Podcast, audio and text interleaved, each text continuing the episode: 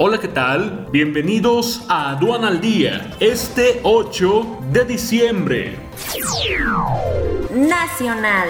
Publican reformas de AMLO para que Marina controle y administre los puertos del país. 3.3 millones de niños y niñas trabajan en México. México con 110.074 defunciones a causa de COVID-19 y 1.182.249 casos. México anuncia subasta por 3 mil millones de dólares mediante línea SWAP en la Fed. Conceden suspensión definitiva a obras del tramo 2 del tren Maya.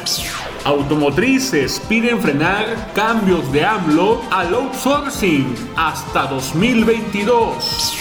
México solicita a Estados Unidos la extradición de Genaro García Luna. Internacional. Trump firmará orden que prioriza la vacunación de estadounidenses contra COVID antes de ayudar a otros países. Quédate en casa y actualízate con el Congreso Virtual Séptima Actualización Integral Aduanera este 21 y 22 de enero totalmente en línea. Conoce el temario completo e inscríbete ya en sencomex.com. Este es un servicio noticioso de la revista Estrategia Aduanera. EA Radio, la radio aduanera.